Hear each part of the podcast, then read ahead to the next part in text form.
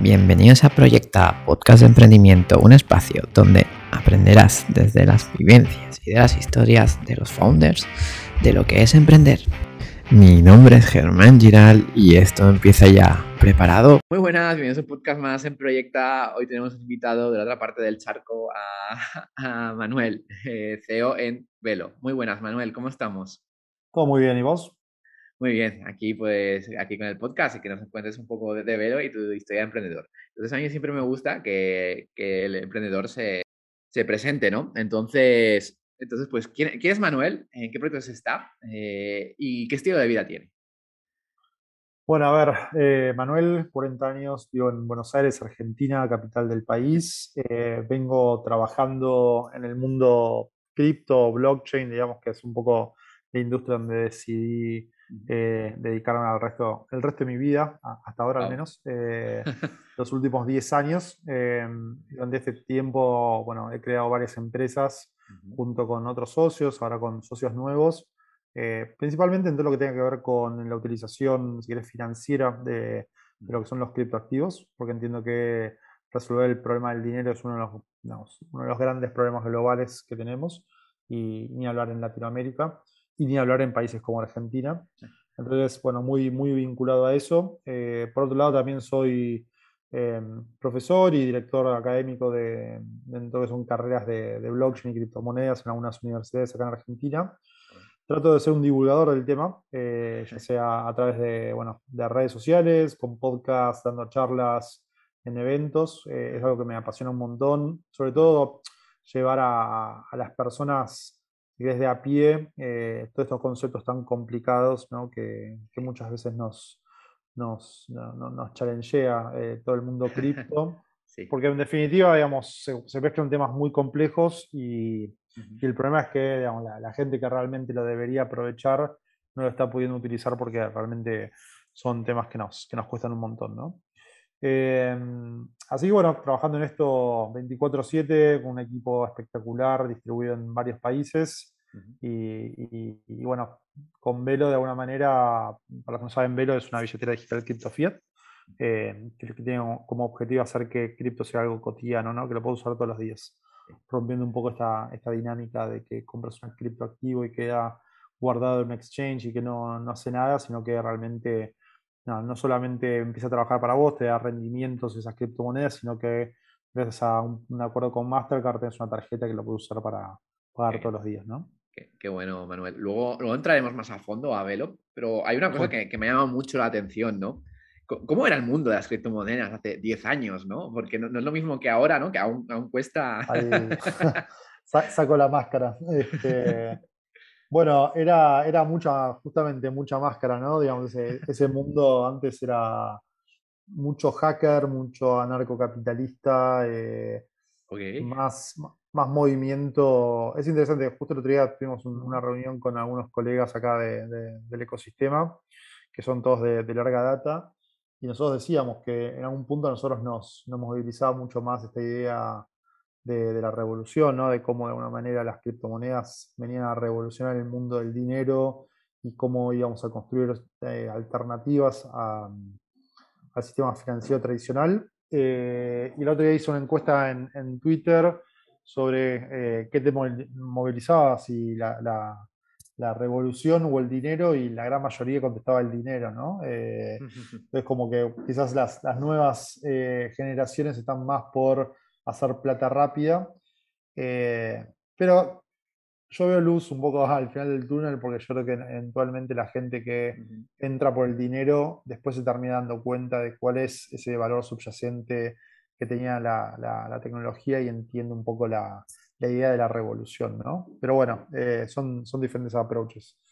Em, cripto hace 10 años era, era mala palabra. Ibas al banco y decías que estabas en cripto y sonaban todas las alarmas. La gente obviamente, muy similar ahora, o sea, obviamente ahora se, se popularizó muchísimo más, pero eran, eran muy pocas las personas que estaban metidas era de foro de hackers. Em, y, sí, y me acuerdo de hablar con, mi madre, decía, no, me estoy metiendo en esto, no, pero vos a los bancos nunca le vas a poder ganar, ¿no? Este, entonces, eh, bueno, finalmente, no sé si les gané, pero al menos, este, ¿cómo se llama? Empezamos a, tener otra discusión, ¿no? Estamos en la puerta, ¿no? De, algo grande, ¿no? Total, total, total. Este, pero bueno, nada, ahí, este, como todo en cualquier emprendimiento, hay que, hay que trabajar mucho, ¿no? Entonces, este, no es que, no es que soplar y hacer botella, que nunca entendí ese, dicho, porque me parece dificilísimo hacer una botella, pero eh, creo que, que uno crea al principio, ¿no? Que, uno que armar un, proyecto o, que simple la vida del emprendedor y la verdad que, bueno, es un... al, final del día, al final del día, Manuel, es un emprendimiento, ¿no? Sea de cripto o, sea de un vidrio y todo tiene sus complejidades, ¿no? Eh, y si no, no curras al principio, no tocas piedra, eh, escalar y ver, ¿no? Pues, pues ver, ver, probar, error, ¿no? Prueba, error. Total. dar la clave. Pues, eso es, algo, es algo interesante, ¿no? Esto de, de alguna manera la cultura de la experimentación, ¿no? Y también aceptar que nos podemos eh, equivocar y es importante equivocarse, ¿no? Eh, porque si no, no, no, tenés, no tenés esa libertad para, si no tenés esa libertad para equivocarte, no tenés la, libertad para básicamente para avanzar en, territorios que son desconocidos, ¿no? Claro. Y bueno, Manuel, hablando de emprendimiento, ¿qué es lo que te llevó a emprender y cómo fueron tus inicios? ¿Fue en el mundo del cripto o, nada que ver? Mira, mi primer emprendimiento puedo decir que fue vender eh, frambuesas de mi familia, que tenían un campo de frambuesas. Eh, no, no, vendí nada. Y ahí fue uno de los primeros aprendizajes porque, digamos, es importante cuando te un producto, entender quién es tu, consumidor y dónde está, ¿no? Entonces este, me había puesto en la puerta de mi casa, obviamente en una calle donde no pasaba nadie, donde no era el lugar donde había que estar. Eh, no, después la verdad que tuve mi primer emprendimiento, siempre tenía muy claro que quería de alguna manera tener emprendimientos propios, ¿no? Eh, quería ser, digamos, como, eh, esto suena un poco a cliché, pero ser mi propio jefe, ¿no? En, en términos de que, sí, porque en verdad uno no es su propio jefe, sus sus usuarios son su propio jefe o sus inversores son su jefe. Eh, siempre tenés a alguien más arriba, ¿no? Pero por lo menos sí esta idea de tener, digamos, un, emprendimiento, un, proyecto en el cual de alguna manera uno esté liderando eh, el mismo. hice de todo, desde ser DJ y, ir a, digamos, a pasar música en fiestas, a, bueno, en su momento hicimos una compañía que customizaba pendrives. Eh, entonces, este, con la marca de tu empresa podías comprar pendrives y distribuirlos como, como si fuese mm, merchandising, básicamente. Y ya en el 2012 empezamos a trabajar en una plataforma, en un marketplace para préstamo de cosas. Eh, entonces, si te sobraba una silla en tu casa y no la querías vender porque era de tu abuela y le tenías mucho cariño, poder prestarla y, bueno, en, ah. un poco empezar a, ¿no? Que se llama aquí en España. algo, algo así, claro. Eh, y ahí fue que conocí Bitcoin, em, ah. un poco por, por este, sí, digamos, eh, por necesidad, ¿no? Porque justamente nosotros lo que queríamos hacer con este marketplace era distribuir, o sea, que sea, tenga operaciones globales, pero para tener operaciones globales significa que en cada país tiene que estar una, una, sociedad. Sí. Eso, eso es muy caro eh, y lleva mucho tiempo. Entonces eh, encontramos que usando Bitcoin como moneda para poder cobrar o, digamos, o pagar se resolvía gran parte del problema y lo implementamos, implementamos Bitcoin como medio de pago. Eh, el problema es que nadie usaba Bitcoin. ¿no? Sí, no. era, 2012, ¿no? Sí. era como muy pronto. Sí, eh, era muy pronto, ¿no? Entonces lo que hicimos fue básicamente empezar a ver que ya hacia el 2013 vimos que había mucha actividad de compra y venta de Bitcoin en grupos de Facebook. Eh, ah, eh, y empezamos un poco a. Tiramos ese marketplace y armamos un marketplace para comprar y vender criptoactivos que se llamaba CryptoCueva. Eh, para los que no saben, Cueva en Argentina son los negocios ilegales donde te venden dólares o, euros contra pesos. Esto no era una cueva, pero digamos sonaba, sonaba simpático. y, empezamos a un poco a perfeccionar todo ese comercio que, que ocurría en los grupos de Facebook, ahí llevarlo a, nuestro propio marketplace y la verdad que empezó a, crecer un montón porque, bueno, Argentina 2013, eh, control cambiario, alta inflación, bueno, lo mismo que ahora, ¿no? Siempre es lo mismo. Eh, y, bueno, eso fue evolucionando. Hay, un rumor, ¿no? En Argentina que dicen que le, dan más a las criptos que, al peso, ¿no? Porque pues la inflación, no sé si, si es verdad eso. y hay algo de eso, hay algo de eso, porque sí, de hecho Argentina está en el quinto o sexto lugar a nivel mundial en, el uso de criptomonedas. Eh, entonces, eh, sí, digamos, hay la gente, es interesante también cómo empieza, digamos, a, a filtrar en ciertos eh, territorios, si querés, de gente que quizás no está tecnológicamente tan avesada o de finanzas, pero que empiezan a ver que justamente los, los criptos son una alternativa para el ahorro. Eh, y no solamente para el ahorro, sino también para el control del activo. ¿no? O sea, este, este concepto de que de alguna manera vos podés tener algo que nadie te lo puede sacar, eh, teniendo un poco la historia económica argentina habiendo el Estado sacado de los ahorros de los usuarios, de los, de los, ciudadanos, eh, es algo que resuena bastante, ¿no? Entonces, eh, sí, la verdad que es medio en chiste, medio en verdad, cuando te preguntan cuál es tu estrategia de marketing y estar en Argentina, ¿no? O sea, como que eso va, va siempre va a funcionar. Sí, sí, sí, sí. Y tenéis plataformas tan populares como Decentraland, ¿no? Que salido por ahí, ¿no?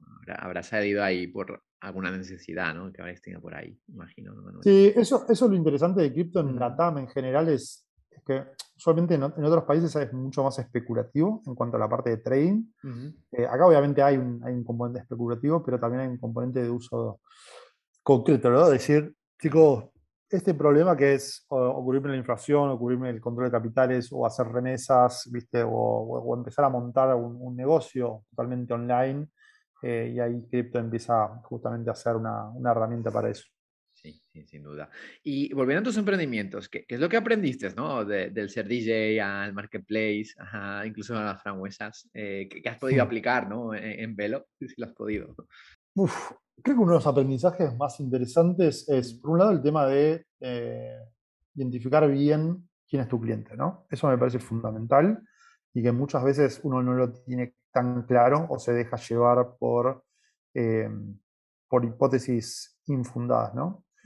Y otro tema que es clave, eh, pero tiene una importancia superlativa y que muchas veces uno no se da tanto cuenta en el momento, es el tema del timing el timing en el mercado, ¿no? O sea, tener una solución increíble en un timing que no es el apropiado significa que quizás estás, digamos, remando en el aire sin poder generar ningún tipo de impacto. Y de repente si sacaste esa misma solución, no sé, dos años después, y era el timing, la pegaste. Eso es unicornio en un año, ¿no? O sea, este, son cosas que, que pueden pasar, ¿no? Tranquilamente. Sí, sí, sí. Eh, ¿Qué es Velo, no? Ya, ya nos has escuchado, ¿no? Eh, después de, ¿qué, es lo que es, no? Que es un exchange, ¿no? Es un monedero, ¿no? Todo esto, no sé si tienes algo más que añadir. Pero, ¿cómo surgió la idea, no? ¿Fue, fue ya después de lo, del grupo de Facebook esto, donde comprabais monedas, o, cómo surgió? Bien, a ver, em, cuando lanzamos CryptoCueva en 2013, eh, este marketplace para, un poco para perfeccionar lo que eran todas las operaciones de compra y venta de criptomonedas en, los grupos de Facebook. Lo llevamos a nuestra plataforma. Allí eh, la gente posteaba anuncios de compra y de venta dentro de este marketplace. Eh, lo que empezamos a ver es que había gente que compraba y que vendía, ¿no? Dijimos, pero para, si hay gente que lo está haciendo, pues no lo hacemos nosotros. Ahí lanzamos CryptoCambios, que era una, básicamente una casa de cambios, eh, que, que, podías operar en pesos con, con, un precio en pantalla, era la primera vez que tenías un precio así en, en, en, en, una web donde vos podías ver, o sea, 100 mil pesos un Bitcoin. Em, y eso nos llevó básicamente a seguir perfeccionando ese modelo de negocio y construir ya y lanzarlo en 2014. Eh, lanzamos Bitex, que fue uno de los primeros exchanges de cripto de Latinoamérica. ¿no? Eh, ahí sí que fue digamos, realmente muy desafiante montar esa operación porque básicamente nadie te quería abrir cuenta de banco, bueno, muy poca gente sabía que era cripto, había literalmente si no fuimos los primeros, fuimos los, el segundo exchange a, nivel global, pero de alguna manera una de las cosas que veíamos es que se, se, estaban construyendo productos que lo que hacían era asemejar mucho la experiencia, yo lo digo, de Wall Street, ¿no? O sea, si vos que es un activo financiero, vas a un mercado a comprarlo, ¿no? Eh, y ese tipo de, caso de uso, el, del activo financiero, eh, es muy poco común o cotidiano, ¿no? Como que está segmentado o segregado a un tipo de personas solamente, que son las que operan acciones, bonos, etc. ¿no? y, un poco el aprendizaje con Velo, lo que veníamos a probar es que hay un montón más de gente que quiere entrar en este ecosistema, que nunca operó una acción en su vida, que no le interesa operar una acción en su vida, que necesita una forma básicamente de, eh, de hacerse el activo y utilizarlo todos los días, y que, bueno, hay un trabajo para hacer en ese sentido. Por otro lado, teníamos otra hipótesis, es que la gente no entendía cuál era el, valor fundamental de las criptomonedas y no le veían como este, esta razón de ser. Y lo que hicimos fue justamente armar un producto que de alguna manera te diga, mira, vos compras un criptoactivo y automáticamente estás recibiendo un rendimiento sobre el mismo. Entonces era como muy evidente el valor del, de, por qué era, importante comprar. Y por otro lado, y un poco la tercera pata es para que esto sea masivo, tiene que ser cotidiano. vos necesitas de alguna manera poder usarlo todos los días. Tiene que ser parte de tu día a día. Y ahí es donde un poco junto con Mastercard hicimos eh, el lanzamiento de la tarjeta eh, prepaga que te permite usar tus criptos para pagar todos los días, ya sea local o ah, internacional. Eso del, trato con Mastercard, ¿cuándo, ¿qué año fue? Lo, eh, armamos el año pasado y en, ah, febrero de este año salió públicamente. Bueno, dos preguntas curiosas, ¿no? Eh, ¿qué, se siente, ¿no? Al, ser. Es una, es una ventaja una desventaja ser el primero, ¿no? En lanzar algo como, todo este tema de, criptomonedas. Y luego, eh, otra pregunta. Eh, ¿Cómo convenciste, ¿no? A tus primeros 100 clientes, ¿no? De, algo que la gente no sabía mucho, que era difícil, ¿no? La tangibilidad. Sí, a ver. Em, lo, lo, primero que hizo Velo eh, y creo que eso nos, nos, diferenció bastante versus la competencia y otros jugadores del mercado, es antes incluso de construir producto empezamos a construir una comunidad alrededor de la marca. Eh, y empezamos a justamente crear digamos, un canal de Discord donde había discusiones, contenido, empezar a, construir básicamente el producto en público. ¿no? Eh, eso nos generó un montón de valor porque sucedieron dos cosas. Por un lado, la gente se vincula mucho más con ese tipo de productos porque estás básicamente haciendo parte del usuario de lo que va a ser el producto futuro. Eh, y nos permitió aprender muchísimo más sobre cuáles eran los problemas a resolver, ¿no? Entonces, diría que cuando lanzamos el producto, lanzamos eh, un producto que la gente quería y necesitaba. O sea, nos lo venían pidiendo hacía mucho tiempo. Entonces, no digo que fue un, una, digamos, un quick win en ese sentido, pero estábamos muy seguros de la hipótesis que salíamos a probar y la verdad que fue, fue rapidísimo. Ah, eh, en, el primer mes eh, habíamos, teníamos esperado eh, en, nuestros, nuestras proyecciones creo que llegar a mil, mil usuarios y en el primer mes llegamos casi a 10.000 usuarios. O sea, nada, fue como fue, un, un impacto muy grande, si quieres, en, ese sentido, ¿no? que fue el producto y la adopción. Entonces, el eje principal era la, comunidad, ¿no? Sí, sí, la verdad que hicimos muchísimo foco ahí, mucho trabajo. Em, y en hacer parte también, ¿no? A la comunidad del producto, que eso me parece súper importante, porque aparte después ellos hablan de vos con el resto de las personas, ¿no? Sí, sí, sí. He visto varios vídeos de YouTube de, de Velo, que Velo y todo esto, como en una cuenta y todo eso, ¿no? Que eso, eso es bueno, ¿no? Porque eso es, eso es un marketing brutal, ¿no? El, el, el, que, el que tú no lo haces y lo hace la comunidad por ti, ¿no? Totalmente, totalmente. Tiene mucho valor. Eh, pues sí, sí, sin duda, ¿no? Y, más en el mundo de las criptos, ¿no? Que cada cripto que sale depende mucho, ¿no? De una comunidad, ¿no? Y ya las grandes, ¿no? las que están más ahí son las que más comunidades más grandes tienen, ¿no, ¿No Manuel? Mm. Sí, Sí, y no, obviamente después tenés muchas marcas que invierten muchísimo dinero en marketing y queman, digamos, muchos dólares. Eh, eso creo que es, eh, a ver, regalar dinero para que un usuario venga a usar tu producto es una estrategia un poco, no, sé si es del todo buena, ¿no? Porque no, ¿cómo decirlo? No está generando una, un vínculo con el usuario, ¿no? Es verdad bueno, lo, lo, dirá el tiempo, ¿no? Eh, como exchanges tan grandes, como cripto, ¿no? Que, que está, sale por, por todas partes, ¿no? Que puso, puso un nombre, ¿no? A, los Lakers y todo, en el estadio de los mm. Creators y todo eso. Dirá el tiempo, a ver, a ver si funciona, ¿no? Este tipo de, de. Y, y, tú en Argentina, ¿no? Eh, tienes competencia, ¿no? Entonces, ¿cómo, ¿cómo te puedes diferenciar de ellos, ¿no? ¿Cuál es la diferencia, ¿no? Esta vez no estar en otras exchanges argentinas. Sí, creo que, a ver, eh, hay, nosotros nos diferenciamos de, de varias maneras. Eh, si querés te puedes diferenciar por producto, ¿no? Es una de las, de las estrategias. Otra por comunicación eh, y, digamos, y marketing y, también a, a, diferenciar quién es tu, tu usuario, ¿no? Objetivo. Eh, en particular, Velo, digamos, lo que trata de hacer es no solamente ser, que esto si querés como es el low hanging fruit para mucha gente, pero la, la forma más simple de, de arrancar en, en cripto eso, si quieres, es, un, es algo que es para la gente que quiere meterse en cripto. Pero ¿qué pasa con resolver los otros problemas que están mucho más alrededor de cómo resolver la inflación? ¿no? O cómo haces para poder hacer que tus pesos valgan más todos los días. Eh, y ese tipo de usuario posiblemente no esté en cripto o, no le interese directamente cripto, entonces, ¿cómo salir a comunicar y armar un producto también para ese tipo de personas? ¿no? En general nuestros competidores van mucho más a, bueno, unirte a la revolución digital, a lo nuevo escrito, y está muy bien, eh, pero digamos, terminas hablando de un subsegmento muy, muy pequeño de gente y por el cual todos están compitiendo, ¿no? ¿Y cuál es vuestro modo de negocio? A ver, nosotros eh, tenemos que es un modelo de negocio que está compuesto de varias partes. Eh, tenemos, por un lado, somos brokers, o sea, nosotros vendemos, compramos y vendemos criptomonedas a nuestros usuarios. Entonces, podemos ganar, digamos, sobre el spread del precio de compra y de venta. A su vez, eh, damos eh, rendimientos, ofrecemos rendimientos sobre las criptomonedas. Entonces, también ahí tenemos un, spread sobre, sobre esa tasa.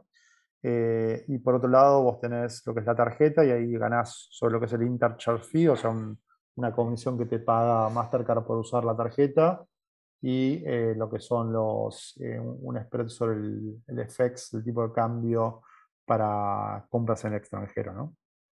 Bueno, entonces eh, las grandes marcas, ¿no? Sobre todo tarjeta de crédito, ya están, ya es una realidad, ¿no? Y ya, están de acuerdo con todo esto, ¿no? Porque a veces parece que no, la comunicación de ellos que no, que no exista, ¿no? Sí, sí. Este, Creen al 100%. sí. Sí. Sí, rotundamente. Qué bueno, qué bueno saber eso, ¿no? Porque parece que no, se dice, no sé por qué, no sé cuál es el miedo, ¿no? Pero bueno, eh, imagino que forma parte del cambio. Y bueno, Manuel, eh, ahora vayamos para momentos, ¿no? ¿Cuál ha sido el mayor momento eh, de incertidumbre, ¿no? dentro de tus emprendimientos o de Velo. Uf, qué buena pregunta. a ver, todos los días, ¿no? Hay como incertidumbre. No, pero yo creo que, a, ver, eh, hay como ciertos momentos donde, por ejemplo, eh, muy al principio, eh, obviamente, no sé, desarmar el equipo, ¿no? Claro. Y no encontrar quizás esa gente que vos necesitas encontrar para, para, lo que es el equipo en sí. A, a, decir, o incluso previo a lanzar el producto al mercado, bueno, mis usuarios van a usar mi producto.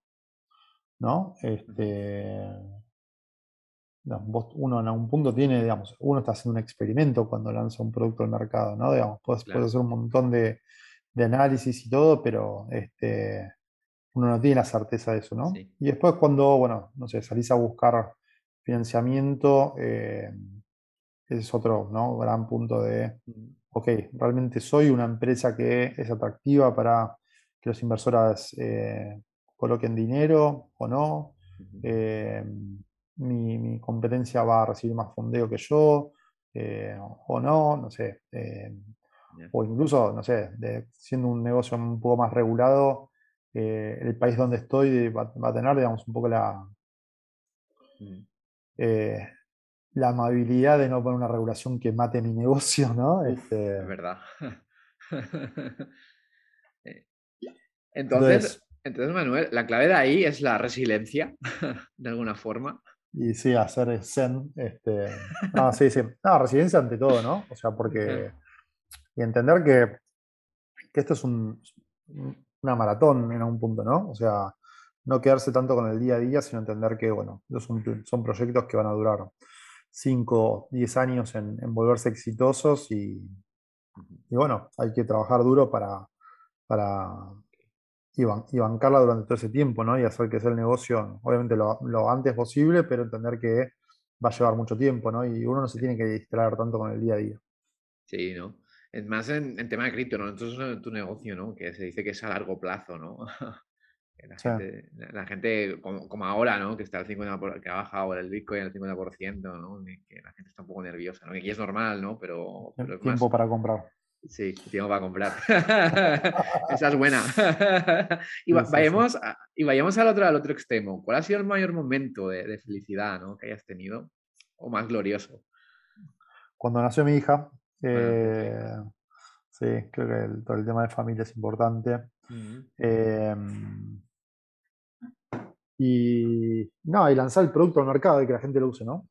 Eh, me parece que eso, la, felicidad que le causa a uno de alguna manera después de tantos meses de trabajo que te escriban las personas y que te digan, no, no sabes cómo esperé este producto, me encanta, o me facilitaron la vida, o hoy de alta mi abuela, este, nunca había operado en cripto, ¿no? Este, como que en general el, feedback de la gente, ¿no? Eh, ya sea bueno o malo, porque me parece que no hay nada peor que, aun cuando hay gente que, te putea, ¿no? Te dice, nada, sos unos, son unos chotos, están haciendo todo mal. Eh, pero que te digan al menos por qué estás o qué cosas estás haciendo mal es importante. Eh, y, pasar al olvido en algún punto creo que es lo peor, ¿no? Entonces, vamos, estar, ser, eh, estar ahí, digamos, y que la gente te quiera o te odie en algún punto es, algo bueno, ¿no? Este, porque sos parte básicamente de ese pequeño lapsus de atención que le ponen a ciertas cosas, entonces, eh, nada, es, es, importante. Estás en el punto de mira, ¿no? Para lo bueno y para lo malo, y eso es bueno, ¿no? Y esto que hemos dicho de una hija, ¿cambia mucho eh, la manera de cómo ves el emprendimiento cuando nace un hijo? Buena pregunta. Em, algo que, de alguna manera me, llevó tiempo aprender es em, que es importante tener tiempo de familia, ¿no? Yo soy, no sé si workaholic, pero hay un video muy bueno de, de Wences Casares que él dice work-life balance, ¿qué es eso, no? O sea, si vos tenés un emprendimiento no hay work-life balance. Y en algún punto creo que es, es un poco así. Eh, parece un poco un comentario medio tóxico, pero em, si vos querés hacer algo tenés que darle duro y parejo, ¿no? O sea, acá nadie te viene a regalar nada. Eh, entonces, uno va a tener que hacer un montón de compromisos y, un montón de esfuerzos durante un tiempo al menos eh, para hacer que esto sea, digamos, exitoso, ¿no? Em, yo digo que emprender básicamente es como una canoa, ¿no? Em, donde si un día vos no remás, la canoa no se mueve.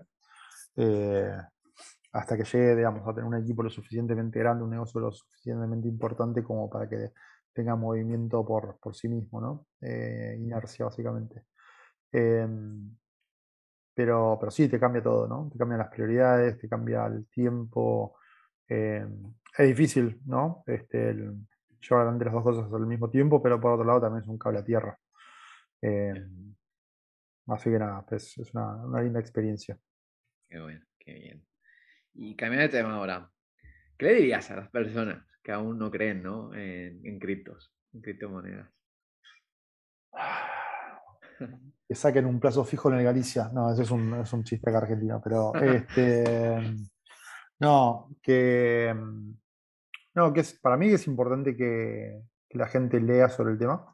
Que, obviamente como cualquier digamos, nueva innovación o nueva ola tecnológica trae un montón de, ah, como, como decimos acá, te, sacude la estantería, en el sentido de que este, empieza a, cambiarte un montón de preconceptos sobre un montón de cuestiones, sobre todo en temas tan instaurados como lo es el dinero, en definitiva. O sea, uno cuando piensa en el dinero piensa en estas instituciones que son de mármol y bronce, que son impenetrables y que nos cuidan eh, y están ahí para nosotros, que nos bancan, ¿no? Eh, y en definitiva, bueno, nada, justamente cripto desdibuja toda esa relación, ¿no? O sea, elimina la fe de por medio y entra con la matemática y dice, bueno, a partir de ahora vas a poder hacer lo mismo que dependías de un banco, hacerlo vos por tus propios medios, ¿no?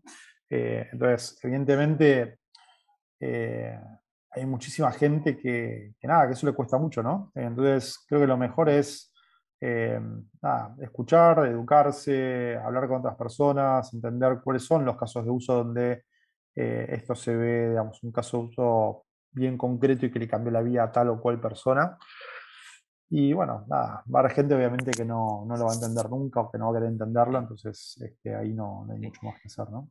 Y bueno, a veces los cambios ¿no? Eh, son difíciles ¿no? ¿no? de entender y la gente le, le tiene un poco de miedo, ¿no?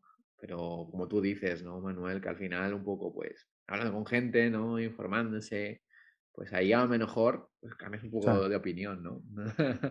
sí, totalmente. Eh, totalmente. Em, así que nada, pero a ver, me, me tocó hablar con mi madre y convencerla de que esto no era una estafa. ¿Sí? Ah, ¿Y la convenciste? con los años sí. Con los años sí. Con los años sí. Bueno, es este importante, ¿no? Primero convencer a tu familia. Me llevó mucho tiempo, ¿eh? No, no es fácil. No es fácil. Está, muy, muy instaurado el tema. Te miraban como el raro, como, como al principio. Olvídate, era el. Sí, sí. ¿Qué estás haciendo? lavando dinero, narcotráfico, este, ¿cómo se dice? Este, así que nada. ya, ya hablando, ya hablando más, más ¿no? Eh, de la tecnología, ¿no? Detrás de las criptos, ¿no? Que, que, es el, el blockchain, ¿no? Eh, ¿Cuántos problemas aún hay por solucionar, ¿no? Eh, cuando entremos, ¿no? En el universo esto de, blockchain, ¿no? ¿Cuántas oportunidades ves, ¿no? ¿Y, qué, y qué principales soluciones ahora ves más tangibles, ¿no? Mm. Con esa tecnología eh, que se puede A ver, sí, creo que hay, hay, a ver, algo importante que hay que ser muy crítico con esto es que blockchain no va a resolver hambre en el mundo, ¿ok? O sea, no hay que sobrecargar sobre, las, sobre los hombros de la tecnología las posibilidades que tiene la misma. Em, creo que tiene una cierta cantidad de casos de uso muy interesantes eh, y que donde pueden aportar mucho valor. Eh, es una tecnología cara, lenta, eh, pero que por otro lado hace muy bien ciertas cosas como por ejemplo desintermediar o dar una capa digamos, de verificabilidad versus, la, versus fe, básicamente, ¿no? sobre la confianza. Entonces, en todos los casos donde esto digamos, tenga una incidencia grande, me parece que se pueda eh, utilizar. ¿Cuáles, digamos, casos de uso? Bueno, el dinero vimos que es uno, eh, poder de alguna manera tokenizar activos, o sea, volcarlos sobre el blockchain, como puede ser una acción, un, commodity, algún activo del mundo real y tener su, representación de forma tokenizada es otro. En, Argentina se ven casos de, por ejemplo, tokenizar toneladas de soja. Entonces, eh, eso permite a los, a los productores poder pagar con lo que producen. Eh, eso me parece ah, bastante interesante.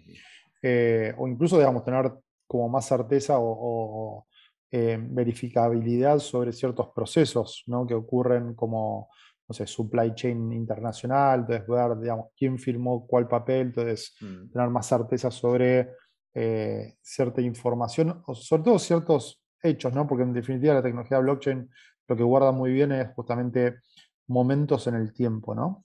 Eh, entonces, nada, en ese sentido me parece que, hay que entender primero, ok, entender bien el problema y entender que, si esta tecnología es la mejor para resolver ese problema, ¿no? ¿Y en, qué sectores ves entonces que esto puede, puede ser una realidad, ¿no? bueno, finanzas de, ni hablar, digamos, todo lo que tenga que ver con mercados, eh, temas de, mm, a ver, en todo lo que tenga que ver con política, me parece que, digamos, sobre todo lo que es gobierno, me parece que puede llegar a aportar mucho valor, eh, eliminando más o dando mucha más transparencia ¿no? a ciertos procesos, desde lo que puede ser una aprobación de un presupuesto a, no sé, volcar, eh, ¿cómo se dice esto? Eh, el otorgamiento de, de, partidas presupuestarias o la mm. distribución de, ayuda entre personas. Eh, la verdad que hay, hay, varios casos, ¿no? O sea, en algún punto, digamos, esta tecnología viene a reemplazar en, gran medida a mucho del trabajo que hacen los escribanos, los contadores, eh, los abogados. nada, es una industria que tiene 500 años, un poco más también. Obviamente hay una resistencia gigantesca por parte de estos actores, porque hasta ahora eran justamente ellos los dueños de la verdad. Eh, a través de la palabra humana, ¿no? Y ahora, bueno, justamente a través de la matemática podemos tener certeza sobre los hechos eh, y generar una inmutabilidad de, estos, digamos, de esta verificación eh, trasladada en el tiempo, ¿no? Entonces, realmente la, mejora es, es superlativa, ¿no? obviamente hay que ver cuánta animosidad hay del otro lado para, para implementar esta, tecnología no. Bueno, es, es como las criptos, pero creo que vamos tres pasos para atrás, ¿no? En esto, que, aún queda, ¿no? Aún no estamos ni en la fase esa de educar, ¿no? Para que esto llegue, pero bueno, llegará, ¿no? Al menos si nos están generando en las próximas, ¿no? Que ya se entenderá mejor el blockchain, bueno, eso creo yo, ¿no? Este, no, yo creo que, como si sé, eh, hay un montón de aplicaciones, eh, nuevamente, pero no es, lo importante es poner el problema antes de que la tecnología. Digo, no, hay que. No hay que verlo al revés, desde mi punto de vista. Ok, está bueno, una reflexión. ¿Y dónde ves Velo dentro de 10 años y si te ves dentro de, él? Buena pregunta. A ver, em, un poco nuestra ambición es construir un, digamos, eh, un producto que pueda descentralizarse a futuro. O sea, me encantaría que de alguna manera eh, Velo no sea más una, sociedad anónima, una, corporación, sino que sea realmente un protocolo eh, y que pueda ser gobernado justamente por la comunidad, ¿no? que, mm, con todos los desafíos también que esto trae. Eh, ¿Por qué digo esto? Digamos, porque me parece que el mundo hacia el cual vamos es que un mundo de Web3, que es un poco donde los, usuarios son participantes activos y dueños también de las diferentes redes, es algo que a nosotros nos motiva muchísimo y queremos formar parte activa de, ese cambio. Entendemos que donde estamos hoy es un, momento, un estado transitivo, si querés, eh, entre eh, la necesidad de resolver un problema grande que hoy por hoy tiene que ver con el acceso, a resolver un problema más grande a futuro que tiene que ver con cómo administrar las conexiones y la información que van a estar ocurriendo dentro de lo que es Web3. ¿no? ¿Y, qué rol me veo? Bueno, quizá no. Me, gustaría estar en una isla griega haciendo queso feta y aceite de oliva. Eso sí. Me, gustaría dentro de 10 años. y, y, te has planteado el, camino, cómo emprender, de cómo llegar a esa, isla, ¿o no? Lo, tengo muy claro, sí, sí. Lo tienes muy claro. Bueno, entonces lo conseguirás, ¿no? qué bueno, qué bien, qué bien, qué bien. Entonces, con lo que tú nos dices, pero tendrá su propia moneda, ¿no? Que, será eso parte de la comunidad que todos tenemos, ¿no? Pues es, es una buena pregunta, es una buena pregunta, ¿no? Eh, creo que es, sacaste un tema muy, muy importante, que hay muchos proyectos que lo que hacen es, eh, como leitmotiv del proyecto, sacar un token, y la verdad que el token te limita un montón en cuanto al accionar, ¿no? Eh, hacia el futuro. Entonces, no sé, quizás no hace falta tener, digamos, un token para, para un protocolo, ¿no? Eh, no lo sé, vamos a ver, vamos a ver qué, pasa. qué pasa, bueno, qué bueno, qué bien. Y bueno, ya llegamos a la pregunta final, eh, y es más libre, es que des algún consejo a los emprendedores que nos escuchan, eh, recomiendas algún libro, algún otro podcast, lo que tú quieras. Em, ahora estoy leyendo Cruzando el Abismo, ¿es? ¿Se llama? Este, eh, crossing, the, eh, crossing the Chasm, creo que es. Eh, sí, Crossing the Chasm, que tiene que ver con justamente un poco este paso entre el, los early users y el mass adoption, ¿no? Cómo ir midiendo un poco todo eso que tiene que ver con product market fit y bueno, que, cómo sería hablarle a un, a un usuario diferente. Em, así que nada, yo creo que, digamos, a ver, em, a mí, en, lo personal, eh, esto es también parte, digamos, de, emprender y con familia. Me, cuesta, digamos, tener horas de lectura eh, o muchas horas de lectura. Sí soy más de escuchar podcast. La verdad que ahí, este, en los momentos de salir a, correr, digamos, o, caminar, es cuando de alguna manera le puedes dedicar, viste, una hora y media, dos horas a, estar un poco más tranquilo y, escuchar cosas. escucho mucho a Alex Friedman, que tiene, digamos, buen contenido. ¿De qué son sus podcasts?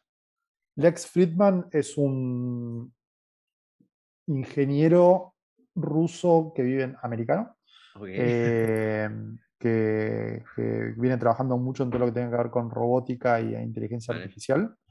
Y nada, muy variado, desde extraterrestres a Bitcoin, a, no sé, crisis financieras. La verdad que vale la pena, es, es, como así bien, bien variado, mucho, mucho hincapié en temas, si querés, de, de, tecnología, de ciencia. Eh, pero bueno, nada, también fue a Rick Rubin, que es un productor musical, o sea, nada, la verdad que hay de todo, muy, muy buen calibre de invitados. Qué bueno. ¿Y consejo? Si no es de dar consejos, uno que te haya servido, al menos. Eh, ser vos mismo, me parece que eso es un buen consejo. ¿no? Muchas veces uno construye un personaje alrededor de la persona y, termina siendo este, contraproducente. Eh, creo que aunque nos cueste ser uno mismo, eh, es lo que garpa, porque no tenés que esconderte después a futuro, ¿no? Genial. Pues lo dejamos hasta aquí, Manuel. Ha sido un placer. Antes de despedirnos, Espectacular. Eh, despedirnos, eh, cuéntanos cómo te podemos encontrar en redes sociales, también redes sociales de Velvo, página web, app. Sí, a ver, velo, velo.app con B larga, B, grande, como le dicen, B, grande, elo.app en, la web y después está bueno en Twitter, diferentes redes sociales y a mí con M y en mi apellido, M Beaudroid en, en Twitter, ahí, ahí estoy bastante activo. Genial, pues por ahí te buscaremos. Nada, ha sido un placer eh, que te hayas pasado un rato pues, por el podcast de Proyecta. Recordar a la gente que si os ha gustado eh, que, lo, que lo recomiende a otro emprendedor. Y nada, tienes tu casa aquí. Genial, no, no, gracias, gracias por la invitación. La verdad que un lujo poder ser parte de, este espacio y nada, bueno, gracias ahí Germán y a toda la comunidad que está por detrás para hacerme parte. Hasta la próxima. Buenísimo, nos vemos. Adiós.